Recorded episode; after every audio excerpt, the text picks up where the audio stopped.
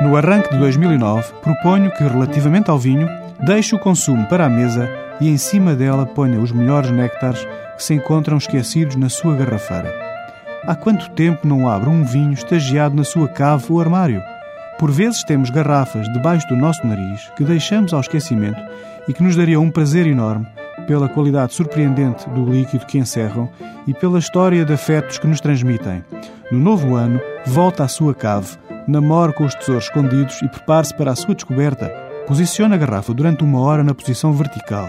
Sem nunca abandonar a verticalidade, limpe bem a garrafa, retire a cápsula ou o lacre, que envolve o gregal, e inspecione o estado da rolha. Se esta estiver deteriorada, tente a sua remoção com uma pinça que encontrará em qualquer boa garrafeira. Abra a garrafa um quarto de hora antes do serviço. Se for um vinho com mais de 7 anos, pode separar o líquido da borra, vertendo suavemente o vinho num decanter.